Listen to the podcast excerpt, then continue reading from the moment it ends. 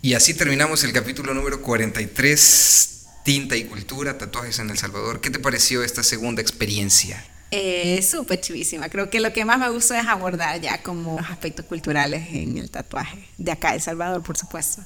Y fue un gusto, la verdad es que siempre divertido, siempre ameno, súper chévere.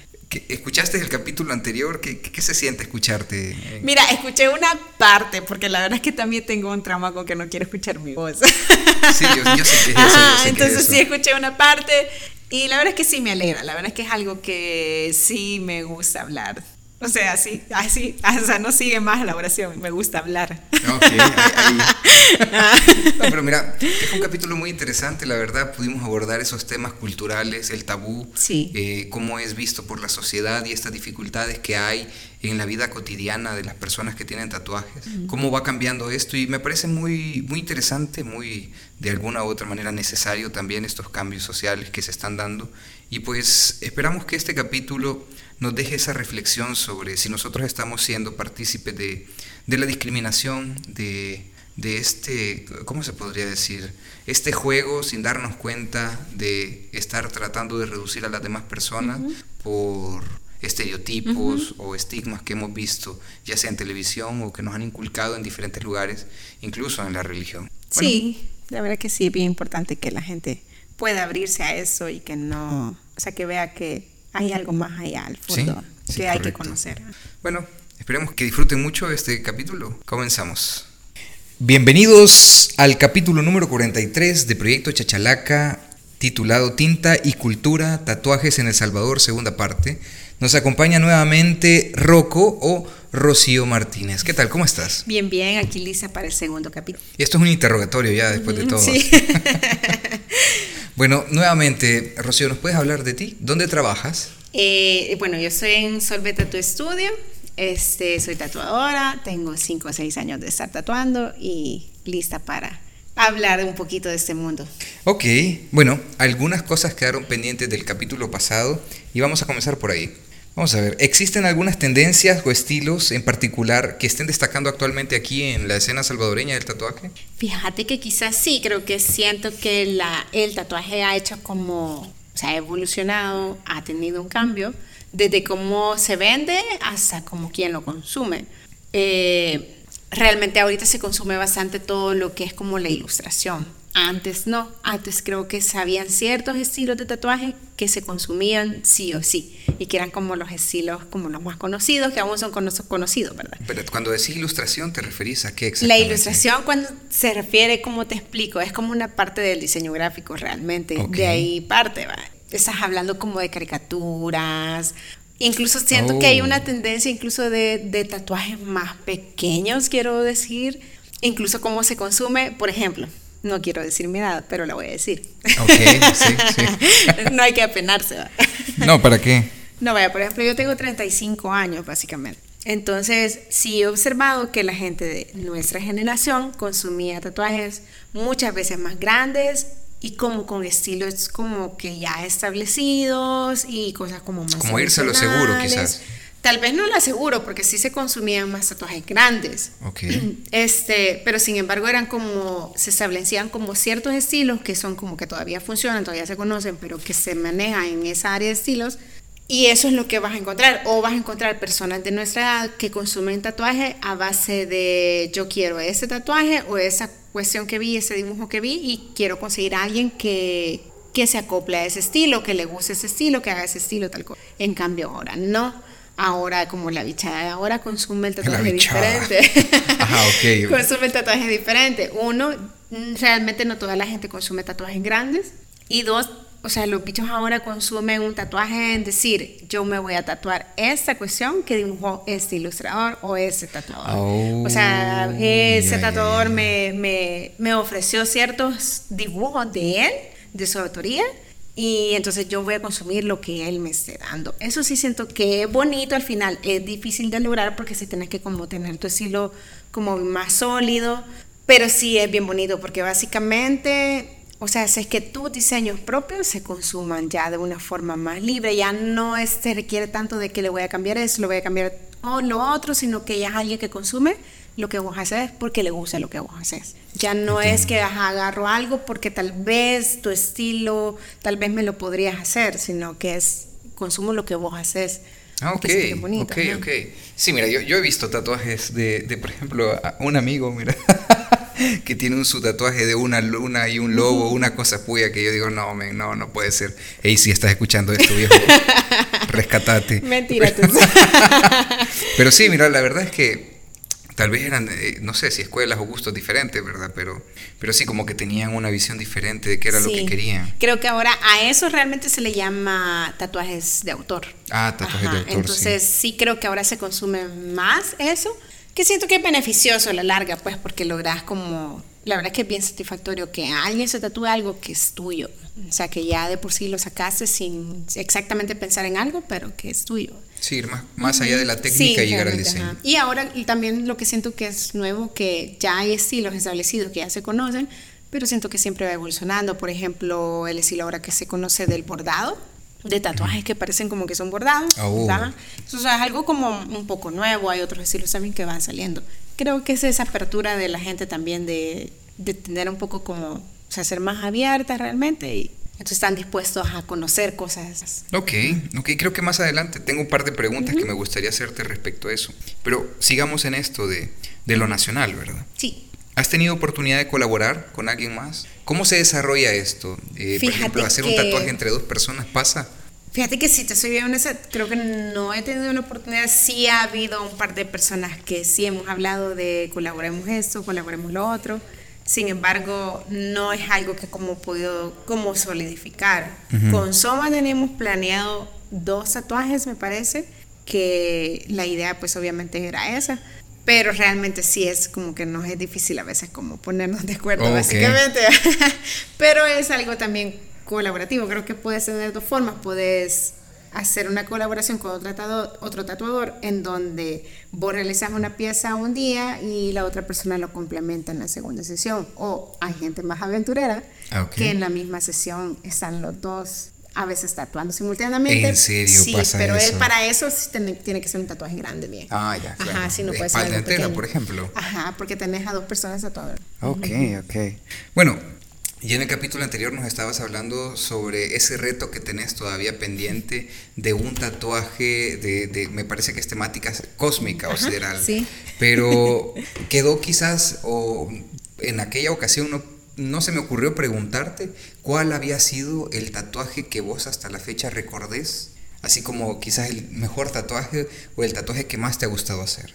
Fíjate que creo que lo voy a dividir. O sea, hay cosas que me han gustado hacer que porque me, mm, o sea, que sí me, mira, espero que nadie lo tome mal, ¿verdad? Pero creo que como artista muchas veces nunca te llegas a sentir satisfecho con el trabajo que haces, no porque te queda feo, sino que porque siento que siempre tenés esa ambición de decir, ay, pudo haberme quedado mejor, pudo haber, o sea, la visión que a veces tenemos en la mente no, no, es, no logramos a veces como ponerla en la realidad. Entonces, no necesariamente cuando digo eso, no es que no me guste. O sea, hay tatuajes en los que sí me gusta el trabajo que he hecho, pero que a veces siento que, ay, podría haber hecho más. Pero creo que es la insatisfacción de tu artista. Sí, yo pienso que sí.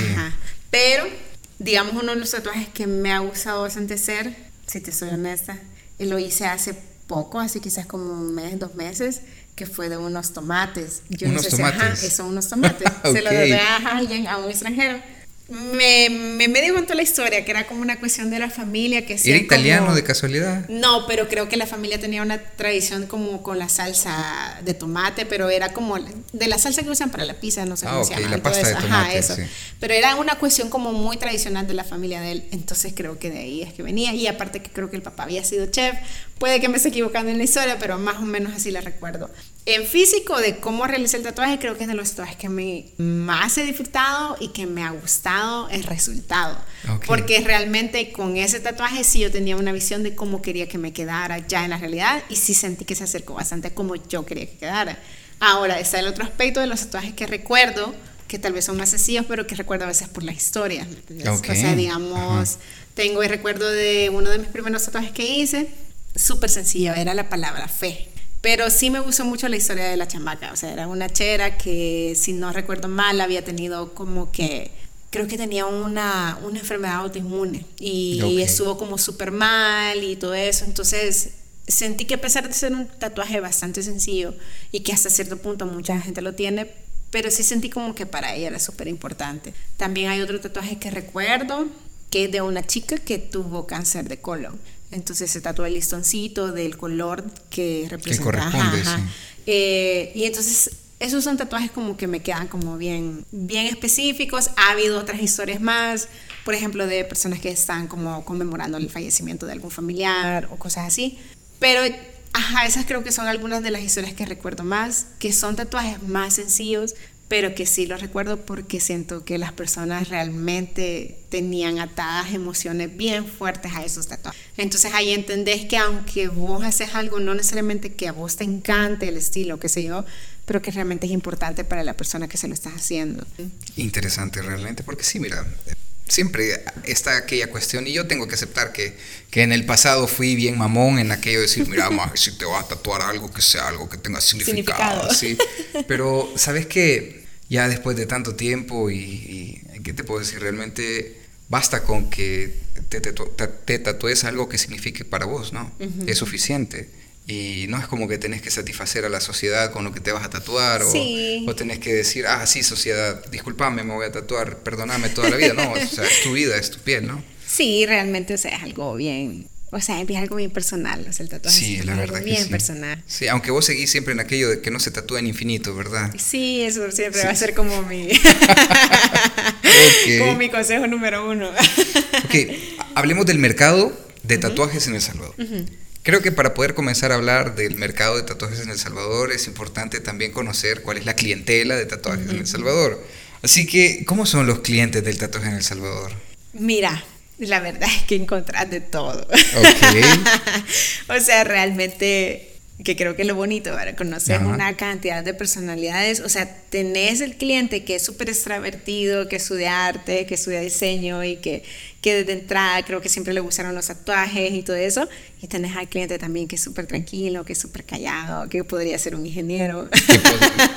Y es muy probable, es muy probable que sea un ingeniero. Y que de repente se, ajá, se pueda tatuar algo. O sea, realmente sí es bien variado. Y la verdad es que también siento que ha habido como un gran cambio, ¿me entendés? O sea, ¿En nosotros recibimos un montón de, bueno, no un montón, pero sí ahora es más pronunciado que de repente venga gente con sus papás. O sea, creo que es algo ¿En que serio? antes no lo ibas a ver, pero ni loco. Creo que los que andamos de 30 para arriba todavía se nos da miedo enfrentarnos a nuestros papás. Sí, a de hecho que ya sí, estamos sí, viejos. sí. Pero realmente ahora ves bichos que, o sea, por ejemplo, ayer tatué a una chica Y en el mismo momento estaba hablando con la mamá y en el mismo momento me decía, mira, mi mamá dice que cuánto cuesta este y mi mamá dice cuánto cuesta eso, qué tal cosa. Entonces he recibido a la mamá y a la hija que se vienen a tatuar juntas. De hecho, en alguna ocasión, pero en ese momento yo no tatué, pero sí estaba ahí en el estudio y estaba en otro estudio, que recuerdo que llegó toda la familia, la mamá, el papá, la hija y el hijo, y todos llegaron a tatuarse una cosa. Bueno. Ajá, entonces sí son cosas que no... Son, cosas que, son cosas que van cambiando Sí, realmente. son cosas que ves que son nuevas, que antes no las viste. Ok, bueno, es- me imag- bueno, mira, yo pienso que sería como ese, ese, ese, ese maje quisquilloso, todo nervioso. de- mira, ¿y qué opinas de esto? ¿Y qué opinas de lo otro? Y mira, ¿y si le cambiamos esto al diseño? Yo, yo pienso que sí. ¿Hay gente así?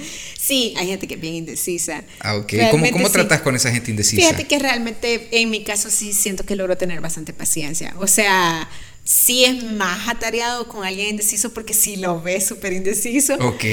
Pero realmente este, sí tratas de darles más oportunidad, como por ejemplo, de repente sí les ofrezco ponerle las plantillas en varios lugares para que ellos sí tengan una visualización de cómo se ve. Les voy como recomendando cosas, mira tal cosa, eso se vería y les pongo, digamos, los pros y los contras de cada lugar en donde se lo están poniendo, tal cosa.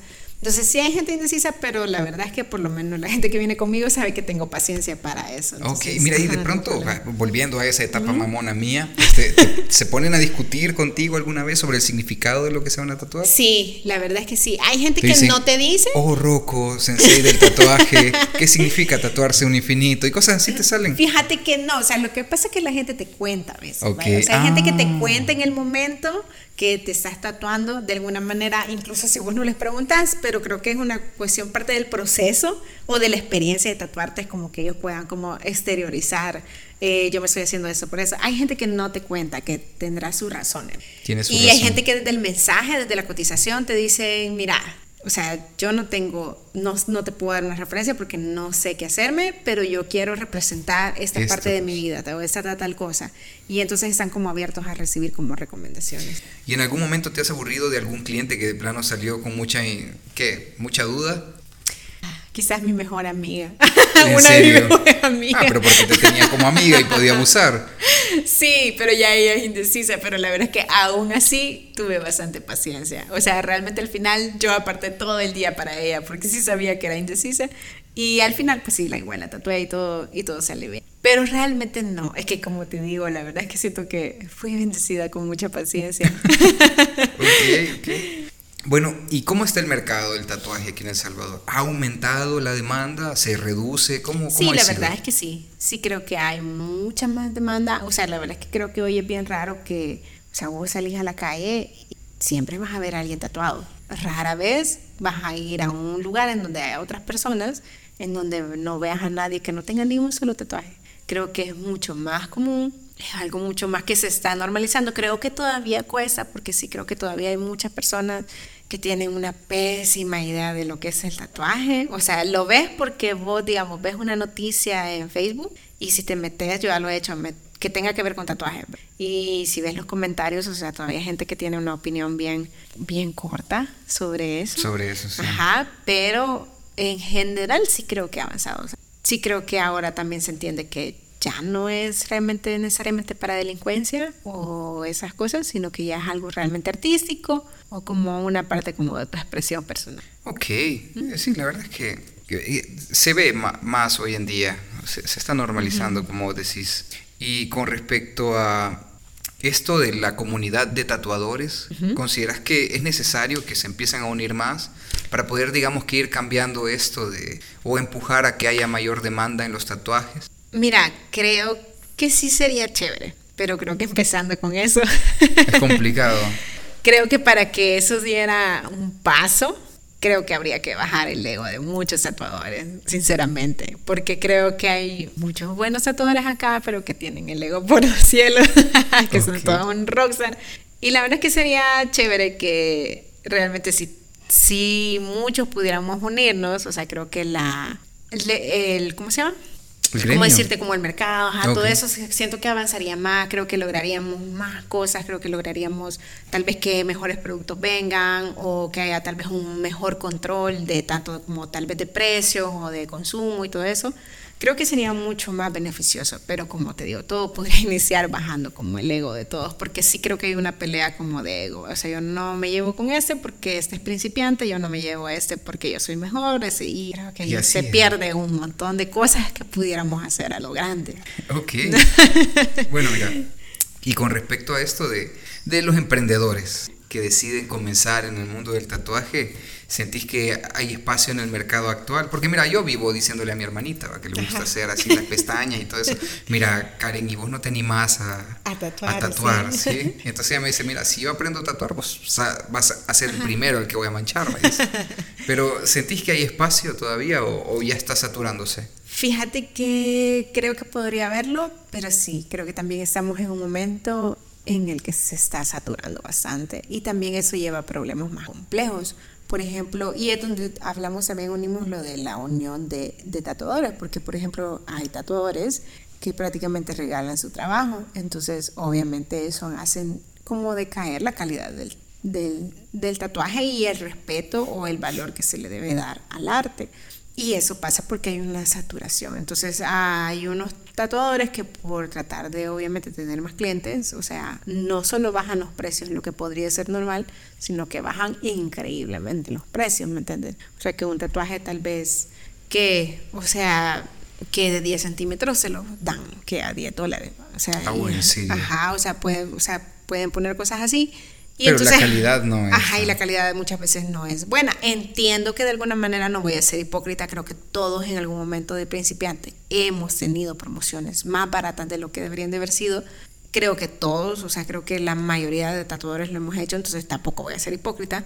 Pero luego cuando avanzás, sí pensás en cómo eso también a veces le resta al valor de, del tatuaje, del arte en sí. ok. Y bueno, ya hablando del precio del tatuaje como tal, ¿qué consideras que afecta el precio Eh, ¿Cómo? O sea, ¿qué lo define? Sí, ¿qué define el precio del tatuaje? Mira, eh, generalmente tiene que, es que sí, es que es lo que te digo, realmente todo el tatuaje es como bien personalizado. No puedes como tener una tabla de lo que cuesta eso y lo que cuesta lo otro. Siempre se tiene que ir personalizando, porque de primeras a primeras, o sea, el precio de un tatuaje se va a definir, depende del tamaño, de, del diseño que quieren y de la zona donde lo quieren. Pero de ahí estamos hablando que hay otras cosas que se anexan, que digamos si es un cover, eh, que si, si va a ser un tatuaje a color o va a ser más complejo, que si va a ser... Porque, o sea, yo puedo, puedo cobrar un tatuaje de 10 centímetros a cierto precio, pero si es 10 centímetros, pero solo es una línea horizontal, o sea, el precio cambia. Entonces todo es bien personalizado, pero en general el precio depende de eso, del diseño, la zona donde lo quieren, porque hay zonas más complejas de tatuar que otras. Lo que me estás comentando, la panza. Ajá, la pancita, las cosillas son, un poco, más, un poco más complicadas de tatuar. Este, y la medida, ¿verdad? O sea, obviamente no es lo mismo tatuarse algo de 5 centímetros que de 15 o 20 centímetros. Requiere un mayor esfuerzo de parte del tatuador o un mayor conocimiento de parte del tatuador. Ok. Y con respecto a las regulaciones aquí en el país, ¿hay alguna regulación? Fíjate que realmente, por el momento, acá no hay regulación en lo absoluto. O sea, para nada. Creo que ahorita la regulación que hay nada más es la moral o el deber que siente el tatuador con sus clientes. Ajá, como la ética. Porque a diferencia de hace que 10 años, ahora la mayoría de tatuadores o de estudios de tatuajes digamos, tiene contratado una empresa que recoge desechos bioinfecciosos, cosa que antes no, ¿verdad? O sea, la verdad es que la, antes, o sea, ¿qué se hacía con metía las aguas y ibas a botar a algún lugar cualquiera o al basurero y, y, eso implica un riesgo, o sea, como hemos visto en documentales, botar ese tipo de cosas en un basurero normal requiere un riesgo para terceras personas, ¿verdad? O para el planeta en sí, ¿verdad? Entonces ahora ya hay una regulación en donde vos contratas, pero es lo que te digo, es tu ética. O sea, como estudio vos abrís un estudio y vos venís y decís que una parte de las cosas necesarias para abrir ese estudio es contratar una empresa que llegue a recoger tus desechos beneficiosos. Eh, y, la ética que tengas o la responsabilidad de decir, eh, voy a ser limpio, voy ah, a tener una asepsia correcta, o sea, voy a ser lo más quisquilloso con la limpieza. ¿Ustedes tienen, aquí en Solve Studio, ustedes tienen algún protocolo de limpieza respecto a la desinfección? Sí, la mayoría nosotros tenemos, este, uno, todo se usa nuevo. O sea, nosotros no usamos nada que sea usado, básicamente, ni agujas usadas, ni agujas esterilizadas, ni plástico usado, nada. O sea, todo tiene que ser nuevo. Incluso cuando yo tengo nuevos clientes eh, que me dicen que es primera vez, siempre, por ejemplo, abrimos las agujas enfrente de ellos para que ellos vean que la aguja es nueva, que no se está reutilizando y casi siempre es una de las recomendaciones que yo les doy a las personas que, que llegan por primera vez, que les digo, si te seguís tatuando, siempre asegúrate que las agujas las abran frente a vos, para que vos veas que son nuevas. Este, pero más que todo es eso, como de saber que tenemos que limpiar nuestra sesión, nuestro espacio, eh, o sea, con alcohol, o hay otras como marcas de, de otros como eh, para limpiar, ajá, todas esas cosas. Hay otras marcas, ajá. Este, según cada quien las va utilizando. Entonces, cada quien decide qué marca utilizar, pero siempre te aseguras de limpiar tu espacio, prepararlo todo, plastificarlo todo, saber que cuando vos te pones los guantes y una vez tocas y haces como el primer puñoncito y ya manipulaste tinta y sangre, ya no puedes tocar nada más que la piel de tu cliente con, con, esos guantes. O sea, no puedes como andar por todo el estudio y, y digamos, puede ir a abrir la puerta y voy a ir a, la fregar, y todo eso, sino que es como que, o si necesitas algo más que se te olvidó colocar, por lo general, o te quitas los guantes y lo haces, o le pedís a alguien que te ayude, etcétera. Y cuando terminas, si tienes la responsabilidad de limpiar todo con otros guantes, lo limpias y vuelves a desinfectar toda la camilla, la mesa y todo, y ya queda de cero y ya tratas a otra cliente si, vos querés. Ok, ok. Bueno, mira, hablando de esto de protocolos, ¿cómo fue la pandemia para ustedes? ¿Se trabajó, hacían tatuajes en, línea? ¿Qué, hacían ustedes? temporales. Fíjate que fue bien para mí yo no tuve oportunidad de tatuar básicamente nada. O sea, yo me la llevé los tres meses así desesperadísima sin poder hacer nada. Sí supe que había tatuadores, o sea, tuve compañeros que, que cuando ya se abrió esa cuestión de que podías eh, salir con tu DUI, o sea, salían con su y los días que hacían. Hay otros que así, así sinceramente al escamote se iban por la misma necesidad. o sea, nosotros no tenemos otro trabajo más que ese, la mayoría. Entonces no tenías ingreso y, y, esos tres meses, o sea, aunque se diga que no se cobró y todo eso, pero realmente mucha gente igual se le cobraron sus préstamos, igual se le cobraron la luz, qué sé yo, y todo eso. Entonces, obviamente va. Eh, hubo algunos que tuvieron tal vez la oportunidad de tener, tal vez tenían moto, tenían cómo transportarse, yo no tenía, entonces no había buses, entonces realmente yo no hice nada más que sentarme a entrar en pánico toda la pandemia. sí, sí, entiendo totalmente. Entonces sí, la verdad que sí, pero fue, sí siento que fue difícil porque realmente ya en un ambiente normal batallamos nosotros solos como emprendedores, en ese ambiente o sea, de caos y que no había nadie, pues obviamente fue bien difícil. Para muchos no tenían ingresos. Ok. ¿Y, ¿Y, sentís que hubo un antes y un después con esto de la, de la, del, del COVID? ¿Sentís que hay más afluencia de tatuajes? menos afluencia de tatuajes. ¿Qué sentís? ¿Pasó algo diferente? Quizás más, fíjate. Es que fíjate que la pandemia siento que sí fue bien difícil. Claro. Porque también te hizo pensar. Yo recuerdo que la primera, imagínate, con el pánico que uno daba mi primer cliente cuando yo ya volví a tatuar fue una enfermera. O sea, yo así como que, Dios, o sea, súper tapada, o sea, con mascarilla, con lentes y todo. Y de hecho me pasó esa curiosidad, no sé si a otros tatuadores les pasó, pero a mí sí me pasó, que cuando yo empecé, tatué varias enfermeras, yo llegué a tatuar como cinco enfermeras, enfermeros. Y hasta en una ocasión le dije a una chamaca, le dije, pues, pero yo he tenido varias enfermeras. Y me decía, es que sí, me dijo, es que la verdad es que todo esto te pone que pesar, me dice que uno se va a morir y no va a ser lo que uno quería. Entonces sí vi como ese cambio y yo creo que sí hubo, porque creo que hasta como uno de tatuador piensa como que, o sea, la verdad es que nos pudimos haber muerto todos. Claro. Eh, y te pone las cosas en perspectiva. Mm, creo que sí hubo un cambio. Mira qué interesante eso. Bueno, mira, hablemos sobre esto de, de, la decisión de tomar un, hacerte un tatuaje, porque ya me, entró la curiosidad por ese lado. ya te vas a tatuar. sí, más adelante te voy a hacer una pregunta que mi mamá manda a hacer. Mira. Bueno, mira. ¿Qué, ¿Qué, consejo le darías a alguien que, que quiera hacerse un tatuaje por primera vez? ¿Qué le dirías? Uno que lo piense bien. O sea, la verdad es que es una decisión permanente.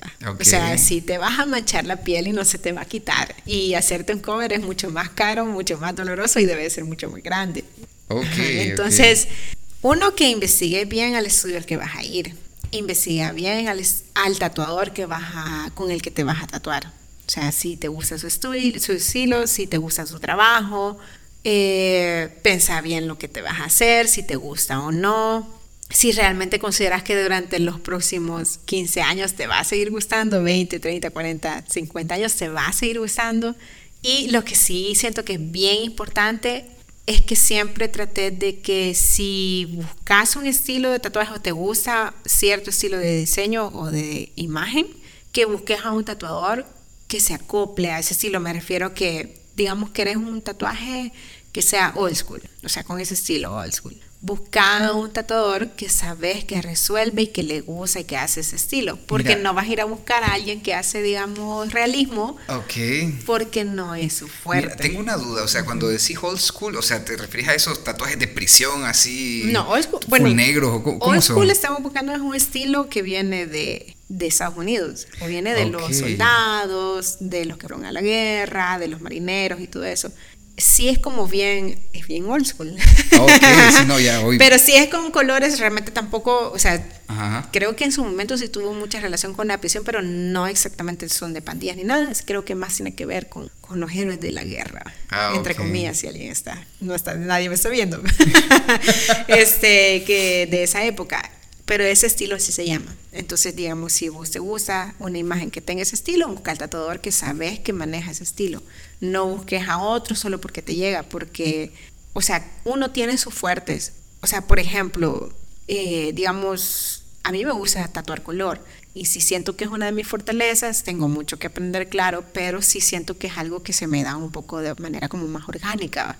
En cambio, si vos me pones a hacer como, por ejemplo, hay una técnica que se llama gray wash, que es como, por decir, como con grises, ¿verdad? O sea, si digamos un realismo grises, esa técnica a mí se me dificulta. Entonces, yo prefiero que alguien me busque directamente porque hago color a que me pongan a hacer algo que tal vez yo no siento que domina bien. Ok. Entonces, siempre recomendás que se lo piensen. Segundo, que, analicen bien dónde. Ajá, el estudio y el tatuador. Y con quién. Sí, coincide el estilo y todo esto. ¿Alguna otra cosa?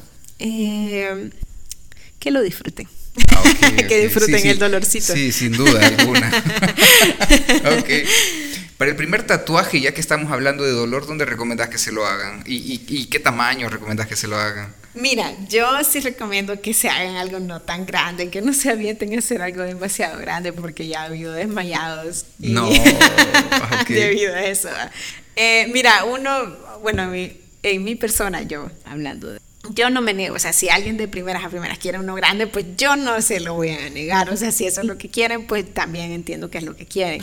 Pero quizás sí siempre pienso que deben de hacerse como algo medianito, por ahí de unos 10 centímetros, tal vez, creo que por ahí ando así, para que tengas, ajá. ¿10 por 10 o 10 por...? O sea, 10 centímetros en general puede ser más largo, mejor Este, y para que por lo menos tengas una idea de cuánto es el dolor, de cómo es el proceso de tatuaje, de cómo es el proceso de curación, porque realmente si te metes a hacerte algo súper grande cuando es primera vez, o sea, la verdad es que sí se escapan a desmayar, porque no vienen como con la idea. En cambio, si te haces, perdón, si te haces algo pequeño, y luego venís a hacerte algo más grande y ya vos venís mentalizado de lo que venís. Eso sí es cierto que lo recomiendo. Ya, lo tenés claro.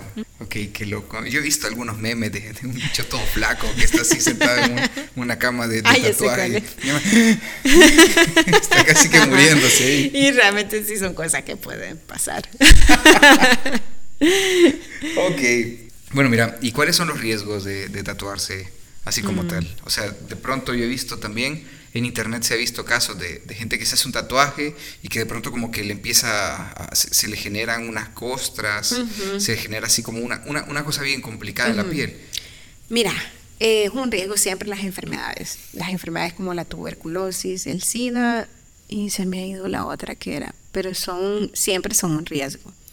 Eh, por eso es importante que te fijes en la sepsia, que te fijes que usen agujas nuevas, porque según lo que ya tenemos conocimiento del SIDA, por ejemplo, pues sabemos que una aguja usada no te va a funcionar, te puede generar una enfermedad.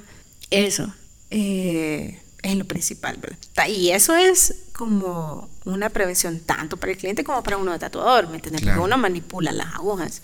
Este, y la otra, el riesgo es cuando se te puede infectar pero si seguís las recomendaciones que te da tu tatuador y no te vas a la playa el primer día de tu tatuaje, entonces reducir las posibilidades que te vayan a pasar. Lo que pasa es que sí tenés que ser consciente que sigue siendo una herida. No parece, porque se ve bonita por la tinta y los colorcitos y las sombritas y todo eso, no parece, parece un dibujito bien bonito, pero bajo de toda esa tinta es una herida.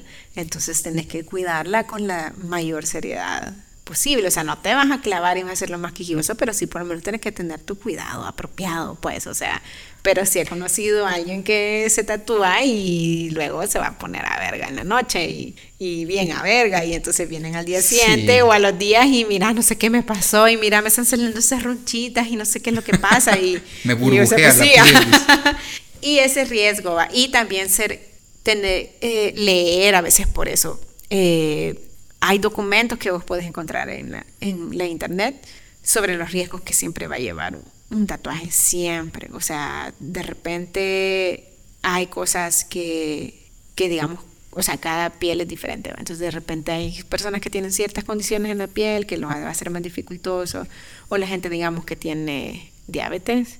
Es un poco más complejo porque la curación es mucho más lenta. Ajá, tienes que estar seguro de que tu médico te está dando el ok esas cositas. Creo que más que todo como con la sepsia, eso se tiene que tener un gran cuidado porque una enfermedad, una infección, pues obviamente mientras sea una herida siempre va a haber un riesgo. Ok. Y bueno, aquí mira una curiosidad que tengo. ¿Cuál es la persona más mayor? ¿Se, dice más mayor? Sí, o, sí, sí, creo. Que no sé, o sea, porque es más, vieja, o sea, no está La más chaburruca, para que se La persona con mayor edad a la que has tatuado quizás andará en uno de sus cuarenta y tantos, quizás ya cincuenta, por ahí algo así, quizás. Mayor creo que no he tenido la oportunidad por el momento. Videos he visto, sí. De, gente ya mayor. Oh, sí. sí. En internet se encuentra casi cualquier cosa. Sí. ok, mira, y con respecto a la autoestima de tus clientes, cuando has visto que, se tatúan y todo esto, ¿sentís que, que alguna vez que, esto cambia? Sí, es que no sé, mira, es bien complicado. Bueno, no, es como bien maravilloso. Más que complicado, es como bien maravilloso. Que para que vos hagas algo en tu piel, que vos decidiste que estuviera ahí y que fuera de esta forma, o sea, realmente te empoderaba. Entonces te hace sentir mejor. Y muchas veces, si es algo que vos elegiste, que siempre has tenido esa visión, vos te ves al espejo y te ves mucho mejor, te sentís. Tal vez hay gente que te va a criticar, como siempre. Claro, es que eso siempre hay, pero vos ante tus ojos te estás viendo al espejo y decís, me, siento mejor y me veo mejor. Y ese empoderamiento es lo que te da un mayor autoestima. Sentir que vos tenés el control sobre algo que vos estás haciendo y que siempre quisiste hacerte o te gusta y, y, sentís que te completa. Sin duda, me puedo imaginar esa gente que se tatúa recién así un infinito y dice, uy, qué... Ey, pero hasta eso no, poder. Yo sé, yo sé, ah, Aunque no me encanten, pero hasta eso te puede poder. Yo, yo, tengo un amigo, un amigo eh, de apellido Valle que por ahí anda, gran chero mío, y se tatuó algo, algo aquí en el pecho y me acuerdo que pasó como casi que tres, tres semanas así subiendo fotografías de eso. Sí, eso sí suele pasar con suele muchos. Pasar, sí, no, sí, sin duda. bueno, mira, uno comprende que el tatuaje como tal es como una expresión de identidad, en el cual, por ejemplo, uno se pone algo que siente que debe de ir ahí. Pero mira, más de alguna vez, pasado el tiempo, uno dice, es que uno de bicho es pendejo. Y cuando uno se arrepiente de un tatuaje, ¿qué, qué, se puede hacer? Cubrírselo o, o, aceptarlo. O aceptarlo. Se puede retirar hoy en día, me parece, pero... Sí, de eso no tengo mucha información más que lo que he sabido es que es carísimo, es mucho más caro que un tatuaje es mucho más doloroso, es donde yo sé, es mucho más doloroso y requiere muchas más sesiones. O sea, creo que quitarte un tatuaje que de unos 5 centímetros te puede llevar hasta unas 5 sesiones, 6 sesiones con láser. Es lo que yo tengo entendido. Entonces mucha gente por eso prefiere hacerse un cover que tapárselo, que, perdón, que borrárselo, porque es mucho más caro y mucho más doloroso. Ya, ok. ¿Y el, ¿Cómo se llama? El, cover es cuando te lo... cuando te tapas algo que ya no crees. ¿Y no se ve después de que te haces un cover? Sí, mm, es que depende. Depende de lo que vas a cubrir y con lo que lo vas a cubrir. Hay cosas que logras hacer que no se vean y que, que chévere. por ejemplo, es un, es un, rostro aquí y dice Marta te amo para toda la vida, 4x4. Ese cómo es. Belinda, te amo. Uy, no, que ya un par de, de, ojos ahí tatuados en el pecho, ¿no? Qué duro Ay, es. No, como esa mujer ha logrado que tantos hombres se tatúen. Mira, pero por eso hay trabajo. sí, fíjate que sí, es cuando se cubre algo, cuando es, es que depende, hay cosas que a veces logras cubrir, o es un, el cover en sí se cobra más caro porque es más complejo. O sea, vos te dan lo que vos ya tenés, lo que el cliente tiene, y te tenés que quebrar la cabeza a ver cómo tapar eso. Hay cosas que ya no las puedes tapar tan fácil o que sí las tapa un poco el color, pero siempre tiende a verse así como medio. Allá a lo lejos se ve como las manchas. la, cicatriz, por lo menos. O, las manchitas, las mm, manchitas, porque también tenés que ver en un cover que el negro difícilmente lo tapas del todo, más que sea con otro negro. O sea, de lo contrario, si vos tapas un negro con color, siempre se tiende a ver un poco, pero sí hay formas en las que uno trata como realmente de ser creativo, de ver cómo hacer que eso no ¿Cómo encajarlo Ajá, para que eso no pase. Sí, me he visto cosas maravillosas en internet, fíjate, sí, cosas sorprendentes. Pero en ese caso sí es como que te tenés que quebrar la cabeza para, sin duda, para darle un mejor resultado al cliente. Bueno, mira, son cosas que al final uno tiene que, que, barajar a la hora de decir, va, me voy a tatuar, ¿verdad? Pero bueno, mira, hablemos un poco acerca de esto, del aspecto cultural y del tabú que puede haber en, en el tatuaje. Pienso que lo ideal sería comenzar por aquí, mira.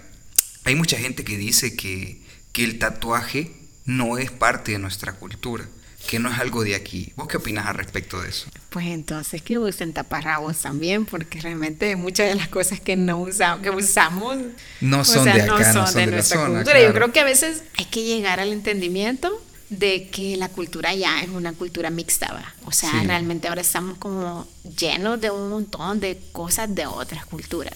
Y creo que a veces te toca aceptar que es algo nuevo y que tampoco es... O sea, yo no le veo nada malo, tampoco es apropiación cultural. Claro. O sea, creo que es algo, ajá. De hecho, fíjate que aquí en, Mesoamérica, en, el periodo precolombino, había, digamos que muestras de tatuajes. Claro que se limitaban a cierta, cierta cierto aspecto de, la, de la sociedad, como muchas de las cosas en aquel tiempo, pero por ejemplo, parte de la realeza, o utilizaban pinturas específicas para la piel que claro, esas se van, pero también se utilizaban este, ciertas eh, espinas específicas con ciertas tintas que entraban por debajo de la piel. O sea, sí es parte de, alguna u otra manera, que no tengamos conexión con eso. Es que mira, creo que todo viene desde la educación, ¿verdad? O sea, nosotros no nos enseñaron realmente nada de los... O sea, nosotros nos enseñaron que vino Colón a hacernos la vida mejor, supuestamente. Y, entonces realmente lo que la gente te dice no es de la cultura, pero mucha gente cree que nuestra cultura es, es no sé, recitar la hora de la bandera. Ay, y, ahí muere. Ajá, y eso es, o sea, la gente confunde patriotismo con, con poner la banderita azul en tu casa cuando sí. no, mira, ahí se confunde ahí se confunde lo de la identidad ajá, cabal, o sea, hay una gran confusión de todo sí. eso allá por 1910 se creó esto de la salvadoreñidad con el objetivo de, de establecer identidad y quitar aquellas figuras del pasado que tal vez no eran tan gloriosas, por así decirlo.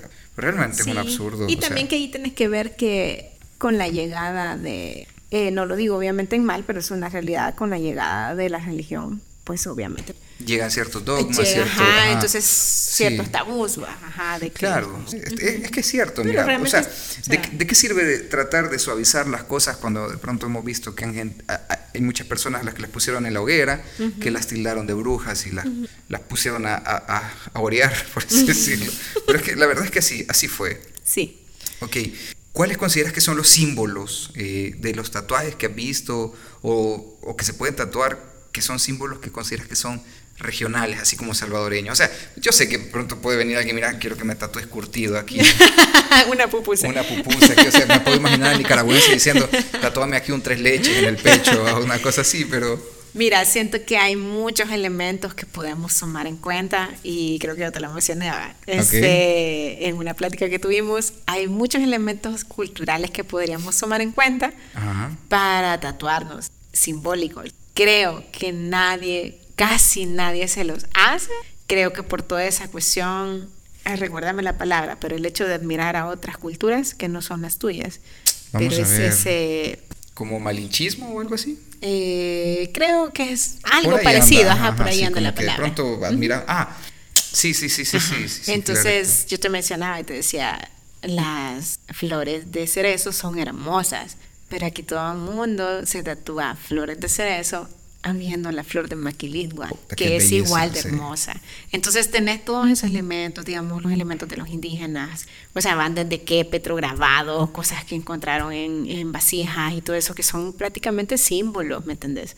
Y que pueden ser utilizados para, o sea, para representar parte de tu cultura, pero no se utilizan. O sea, realmente aquí consumimos mucho tatuaje japonés, tatuaje nórdico, tatuaje de Estados Unidos y el que menos consumimos es el de acá. Aunque sí creo que sí hay que señalar que tiene que ver con cómo nos educaron, porque si realmente nosotros no tenemos mucha educación o al niño no se le educa, no se le enseña nada prácticamente de la cultura original, que es de la cultura indígena. Es bien raro. Ajá, creo que de ahí viene el hecho de que mucha gente aquí no valora que pudiera tener símbolos sumamente hermosos que son pertenecientes de acá.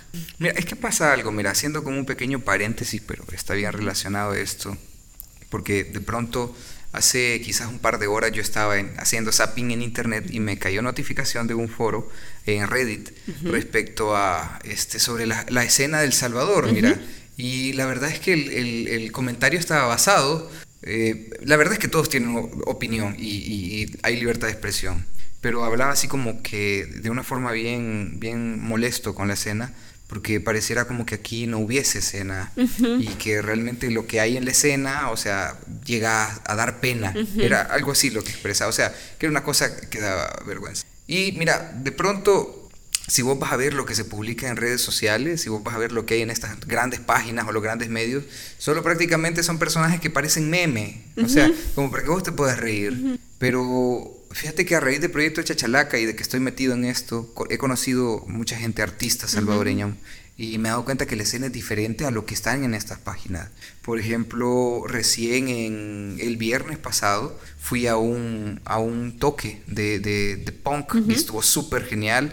No, no había, nunca, nunca ha sido mi género, pero lo disfruté bastante. Eran dos bandas nacionales y una mexicana tocando todos sus propias canciones. Y pero y, vos te, ejemplo, ¿y esto por qué no lo ves en la escena? ¿Por qué no lo ves en las grandes páginas? ¿Por qué no? ¿Ya? Y es que mira, tenés que ver, somos un país de 6 millones y un poco más de, de habitantes. Compárate con México, que tiene una gran cantidad de habitantes. Compárate con Guatemala, que ya tiene más habitantes. Andate para Sudamérica, Estados Unidos. Entonces, de ponerle por cada millón de personas habrán 6, 7, 10, 100 personas que se dediquen a hacer material audiovisual. Entonces lo que se produce aquí en El Salvador es poco y no empieza a ser suficiente como para que la gente, la gente empiece a consumir y diga, hay suficiente como para que yo me satisfaga aquí. Pero creo que por ahí, por ahí va el asunto que de pronto con esto de la, de la cultura náhuatl o la cultura maya que, que están presentes aquí en nuestro, en nuestro pasado, creo que no hay aquella necesidad o, interés de, meterse a conocer las grandes figuras de, esas épocas.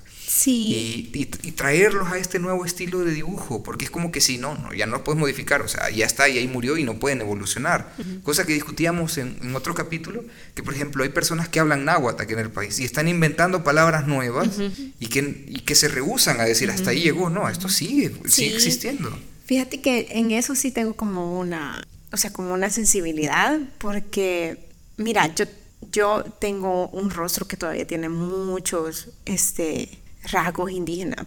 Entonces yo sí tuve ese tope con, con, ¿cómo se llama?, con conocer eso. No te puedo hablar como tecnicismo porque realmente sí, yo soy bien olvidadiza. Entonces, aunque yo estudie y me encante algo, pero si no lo estoy escuchando constantemente, generalmente lo olvido.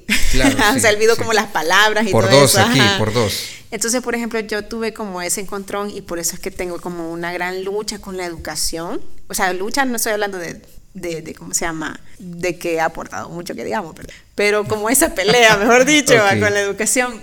Es que fíjate que yo tengo eso de que tengo muchos rasgos indígenas aún y por eso me lo mencionaron muchas veces. Creo que lejos de tomarlo como una ofensa, realmente siempre me llamó como la atención.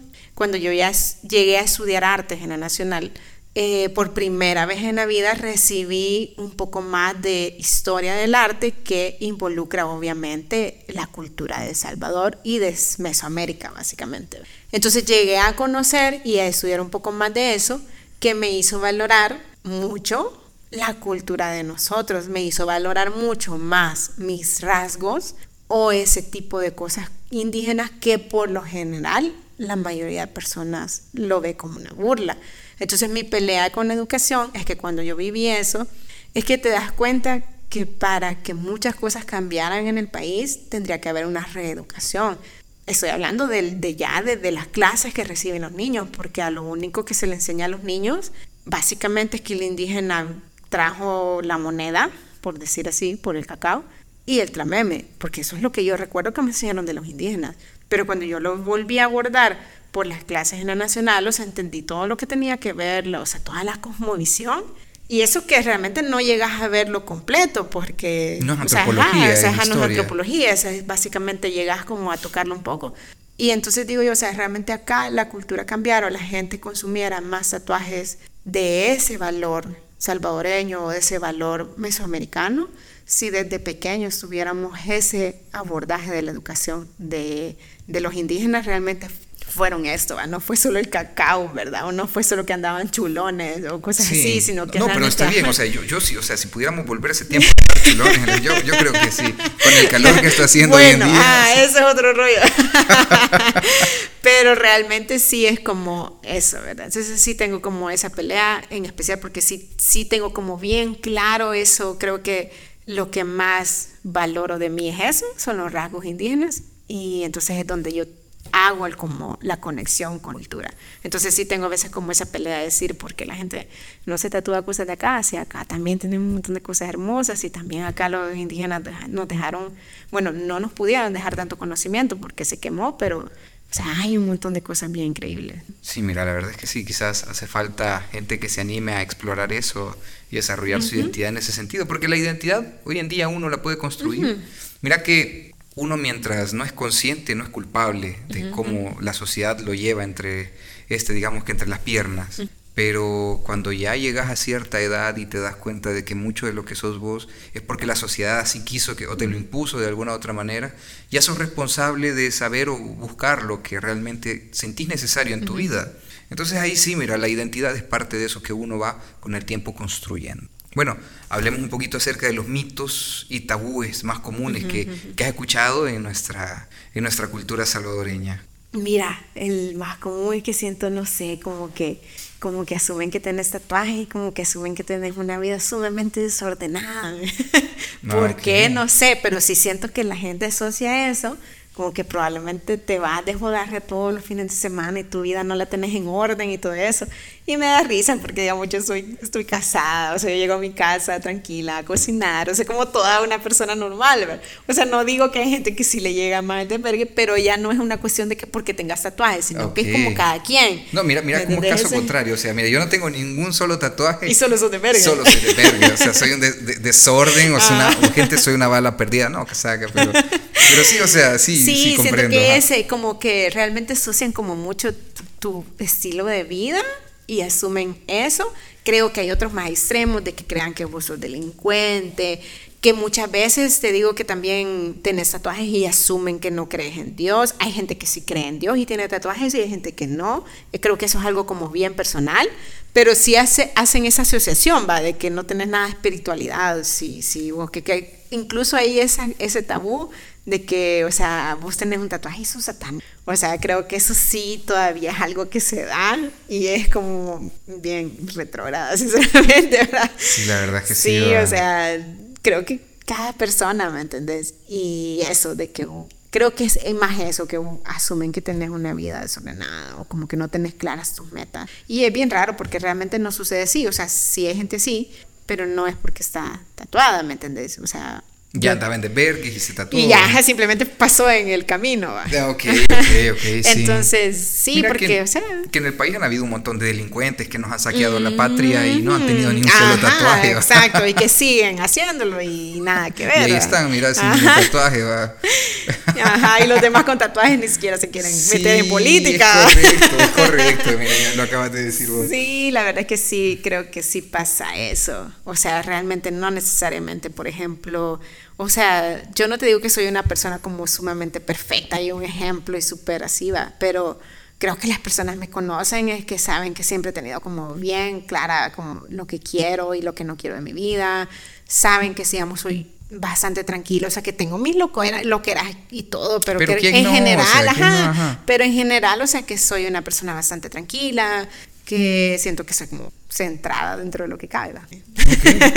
Mira, y que, que, que, tú, como tú tienes un tatuaje aquí en, en, el brazo, en el brazo izquierdo, ¿sentís que esto te ha afectado de alguna u otra forma en tu diario vivir?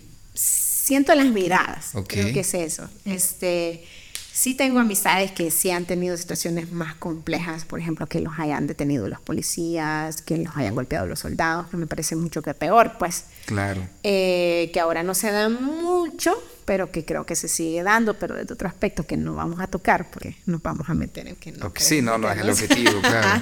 este, pero quizás sí siento como eso, las miradas. Y sí te das cuenta cuando son miradas prejuiciosas. Entonces, si te soy honesta, hay días en los que los disfrutas. Cuando andas de buen humor realmente te provoca gracia. Y cuando andas de mal humor sí te da ganas de putear a la gente porque es como que puta que me ves pues. O sea, ah, sí es como que, o sea, pero sí es como ese prejuicio. O sea, sí sentís más las miradas. Es inevitable. La gente a veces cree que no se da cuenta, pero uno sí. Entonces lo ve. Eso es lo que te acostumbras. O sea, creo que desde el momento en el que sé, sabes que eso va a pasar. Entonces te acostumbras un montón. Ajá. Sí, prejuicios. son cosas bien, bien, bien, jodidas de nuestra cultura. O de la familia también, eso sí pasa. Más cuando sos el primero en tatuarte. Ajá, entonces ya como que te volvés como la posible mala influencia de sus hijos, ¿va? Entonces ya es como que a no muchos les gusta que así, como que, mm, no sé si mi hijo se tatúa a lo mejor por ella. O, o sea, sí, realmente si te das cuenta como de ese prejuicio No se da en todas las familias, por supuesto, pero sí todavía se dan. Y así abiertamente cosas de discriminación, temas de discriminación, ¿has experimentado o has conocido casos? Fíjate que solo es el que te digo, el de, el de Laurita, el de Hal de Lau, que es Soma, creo que algunos la conocen que sí ella me contó en una ocasión que se subió al bus, ella anda mucho más tatuada que yo, entonces dice que se subió al bus y un señor así solo la vio y se persinó. Ah, y creo que esa es una de las que ha vivido así ya más fuerte. Es, entonces como que puya. Sí, mira, la, verdad es que está bien. es como que si de, primeras a primeras dijeras, viene Satanás. Ajá, cabal, o sea, es como que puya. Eh, creo que le han pasado otras experiencias similares como te digo, yo de mi caso creo que no he llegado a vivir tantas por el momento, porque quiero hacer, no, el plan es tatuarse más, no sé si voy a vivir otras cosas, pero sí, sí he tenido amigos que sí me han contado, es que, que los he visto trabajar los días y es como que sí, es que me tuvo un soldado y me dio verga porque está tal cosa, porque andaba expansores o porque andaba tal cosa. Este, ajá. Y solo he recibido, solo quiero contar una anécdota. Una vez sí recibí un comentario tan me bajó el ego. y no puedo creer que yo en ese momento tenía 25 años. O sea, 25, 26 años todavía estaba bien bicha. Ya andaba las expansiones. Y recuerdo que fui a una pupusería con comer, a comer con una amiga. Y de repente oigo a una chamaquita, quizás de unos 15, 16 años, y oigo que le dice la mamá, mira mamá, le dice, esa señora tiene expansores, le dice, y yo, cómalo. o sea, fue así como... que te dijera, señora, no otra cosa. Ah, pero fue así como que no. Eso sí fue una sí, sí, daño emocional en mi mente, totalmente. Pero no, o sea, realmente está ahorita, pero sí. Algún día tal vez vivo otras cosas. Espero que no, espero que siga cambiando sí, la que mira, la primera que te dicen señor o señora, creo que son cosas así. Son, mira, ya después como que lo valorás y decís, sí, soy señora. No, mira, señora vergona. El primer, el primer, momento en el que vos te dicen señor, o sea, puta, yo me acuerdo que yo no, yo no cabía por la puerta de la casa.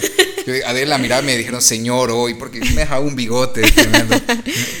Ay, no, qué feo. Pero sí, cada quien, ¿verdad? Y viendo eso. Mira, y, y, con respecto a esto, porque sí ya lo he escuchado, sobre el tatuaje y la búsqueda de empleo a quienes. ¿Sí es complicado eso? Todavía menos que antes, porque sí ahora hay muchas más empresas, por lo mismo que se ha trabajo, trabajado en contra de la discriminación por los tatuajes.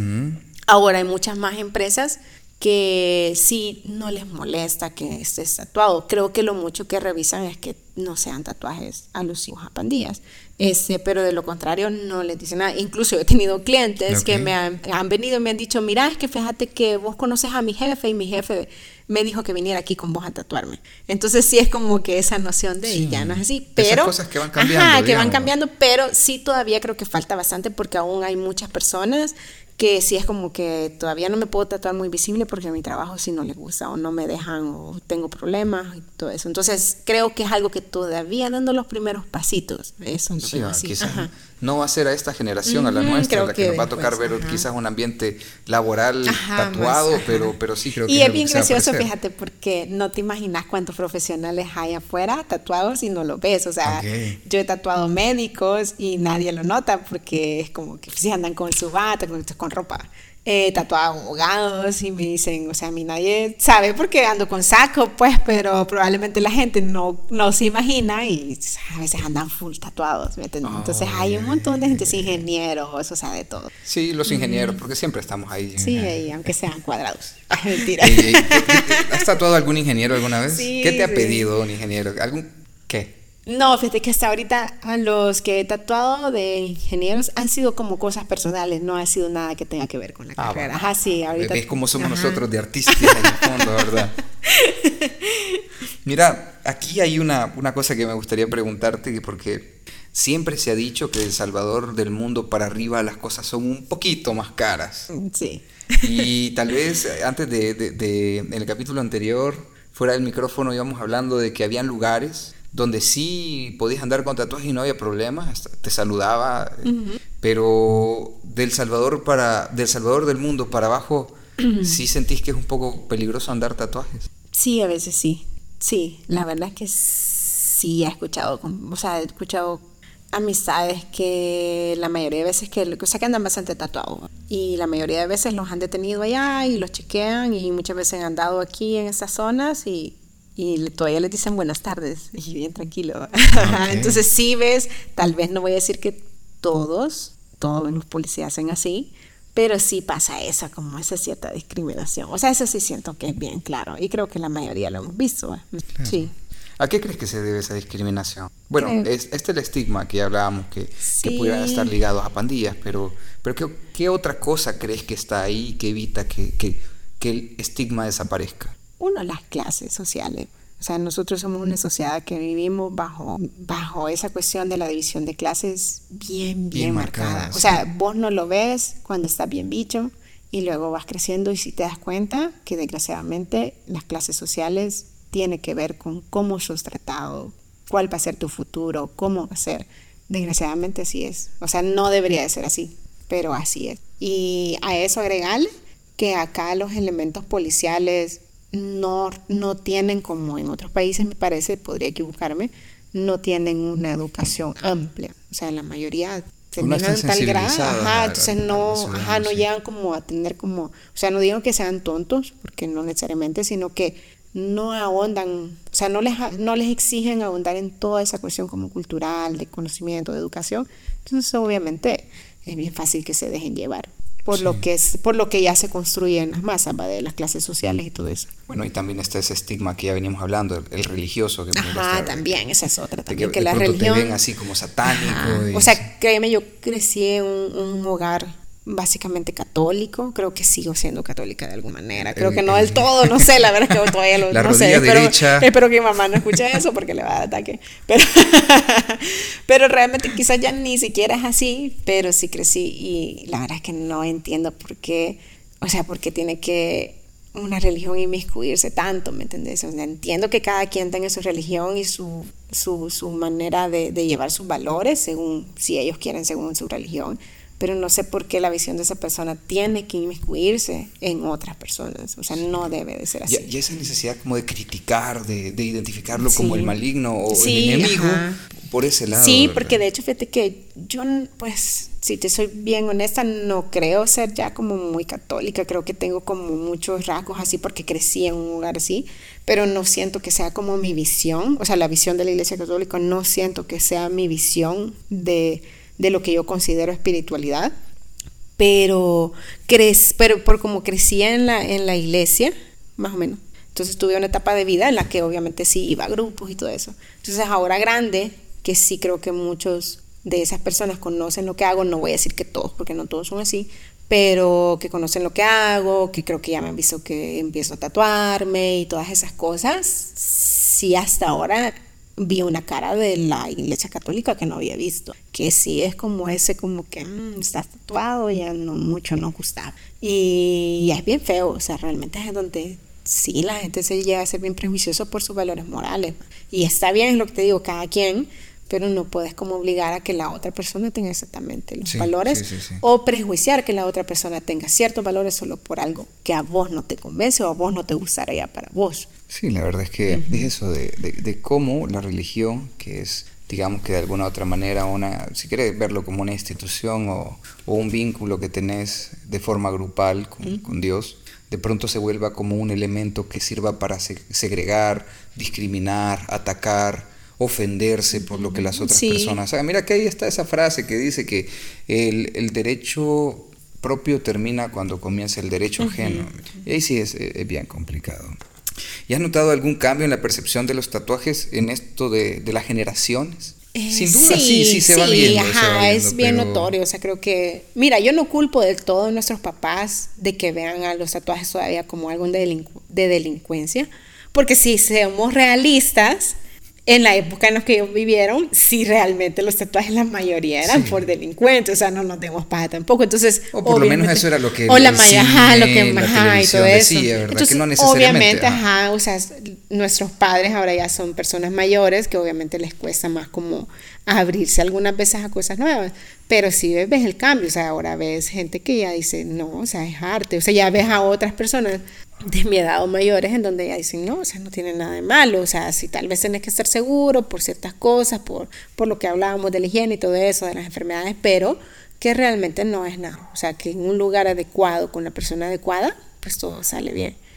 Sí, mira, tenés mucha razón. con, como para ir terminando ya, porque ya estamos al, al, final del capítulo, hay un par de preguntas que me gustaría hacerte. Y, la de tu mamá. ¿Ah? La de tu mamá. No, espérate, espérate, espérate, no, esa pregunta es fuerte y, y, no sé si la voy a hacer aquí, fíjate el aire. Tal vez la vamos a editar, pero que, que mi mamá sí a veces es ruda. ¿Alguna historia con esto del tatuaje, como para ir terminando, que te gustaría contar o que consideras que vale la pena siempre recordar respecto a esto de andar tatuado aquí en El Salvador? Quiero ver. Creo que andar tatuado es como, eh, no sé si es tonto decirlo, pero casi que se vuelve como una forma también, a veces siento, de revolución en todo aspecto. Porque creo que mucho, muy famosas son las historias de, de a mis papás les costó hacer eso, a mis papás les costó como aceptar mi identidad o aceptar mi carrera, aceptar mis gustos. Y creo que la generación de ahora, si algo bueno nos está trayendo, es que nos está despertando a que entender que nuestros padres son nuestros padres, que los amamos, que nos aman. Estoy hablando del padre promedio, obviamente no del padre o madre abusadora, sino que el promedio es que los amamos, nos aman, pero que muchas veces ahora son más hincapié los bichos en decirnos, no va, o sea, vos elegís cómo llevar tu vida que es eso que creo que a mi generación todavía le cuesta calar, o sea, todavía mi generación lucha psicológicamente por esa liberación de decir, no necesariamente tengo que seguir lo que dicen mis papás y que eso no me hace un mal hijo. Entonces creo que muchas veces el tatuaje se vuelve como casi como una liberación. O sea, incluso de hecho creo que para mí sí fue muy así. Este, como el hecho de tatuarme fue una forma de decir, esta es mi decisión y esta es la vida que yo elijo. Entiendo que no le guste, pero esto es lo que yo he elegido.